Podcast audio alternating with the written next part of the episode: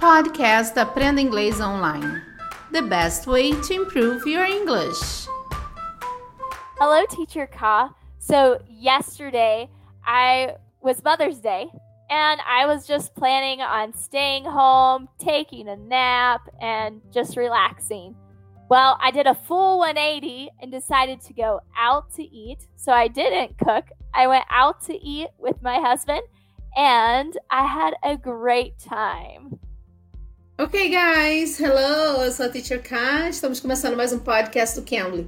Você que ainda não usou o Cambly, eu te desafio, vai lá no Cambly e use o código TEACHERK, TEACHERK, tudo junto. Com esse código você tem uma aula experimental grátis, então aproveite, tá? Use esse código, você vai ter aulas com nativos.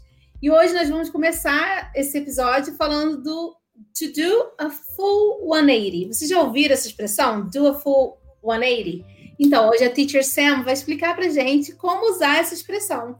Teacher Sam, how can I use this? Uh, you told me that you were home, okay, but and then you did a full 180. What does what what does that mean? So a full 180 is basically changing your plans or something around all the way. So you're planning on doing one thing and then you completely change it and do something else. For example, another thing is actually physically turning around. So I could be walking towards the park and then I see thunderstorm coming.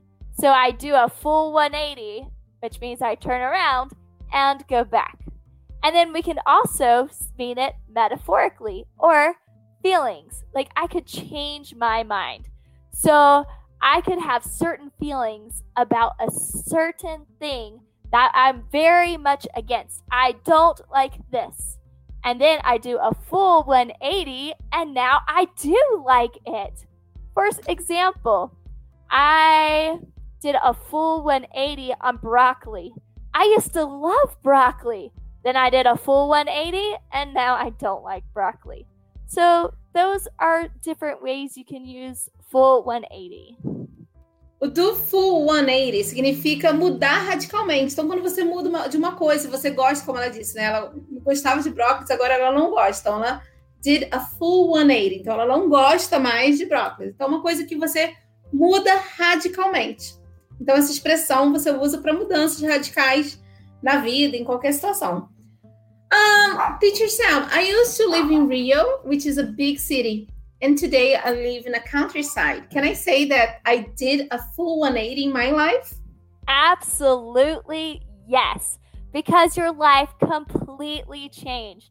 You went from the busyness of a city to like a little house and nowhere close to a city.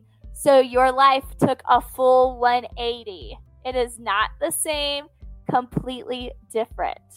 So, yes, that's a perfect example, Ka. Ah, ok. Uh, viu, pessoal? Então, se vocês gostarem, deixe seu like. Se vocês ainda não se inscreveram no nosso canal no YouTube, vai lá no canal do YouTube no Cambly Brasil. Se inscreva no canal. Nós estamos no Instagram também. Temos várias coisas boas para vocês. Então, no Instagram, se vocês forem acompanhar a gente também, tem muitas dicas legais para vocês também, tá bom? Eu sou a Teacher K. Thanks, Teacher Sam, for your help.